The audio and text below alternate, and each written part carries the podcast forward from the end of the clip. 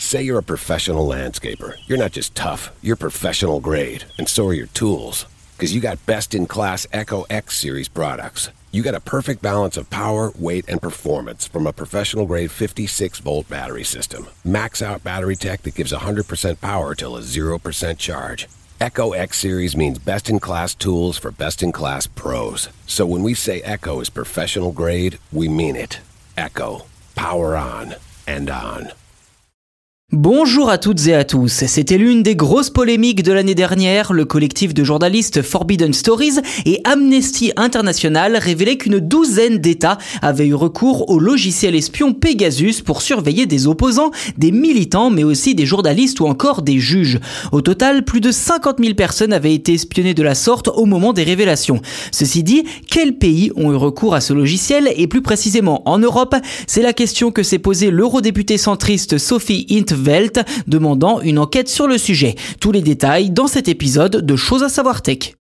Après son cri d'alerte, l'eurodéputée Sophie Indvelt a visiblement été entendue puisqu'une commission d'enquête a été créée au Parlement européen précisément pour tenter d'éclaircir ce sujet. Elle n'était d'ailleurs pas la seule à militer en ce sens puisque la polonaise Rosa Thun et l'hongroise Anna Donat ont également abondé en son sens. Je les cite, le piratage des citoyens avec le logiciel Pegasus a eu lieu dans plusieurs pays de l'Union européenne. En Pologne et en Hongrie, il a été utilisé contre des avocats, des journalistes, des propriétaires de médias indépendants et le directeur de campagne du plus grand candidat aux élections parlementaires. Fin de citation.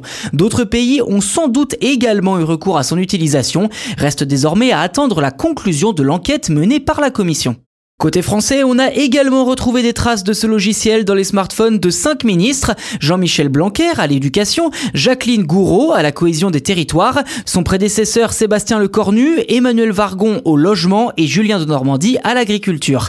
Le téléphone portable du président Emmanuel Macron aurait également été dans le viseur des services secrets marocains. Pour rappel, Pegasus permet d'infecter le téléphone d'une personne de façon invisible sans que son propriétaire ne s'en rende compte et donc de lire ses messages, regarder regarder les photos, écouter ses appels téléphoniques ou même récolter les données de géolocalisation. Depuis les premières révélations, l'ONU a appelé à un moratoire sur les technologies de surveillance. Récemment, ce sont les États-Unis qui ont placé l'éditeur de Pegasus, NSO Group, sur liste noire, malgré les bonnes relations diplomatiques entre la Maison-Blanche et Israël, pays de naissance de NSO Group. De son côté, Apple a également porté plainte contre la société israélienne dans l'objectif, je cite, d'interdire à NSO Group de nuire davantage aux personnes utilisant les produits et les services d'Apple. Fin de citation.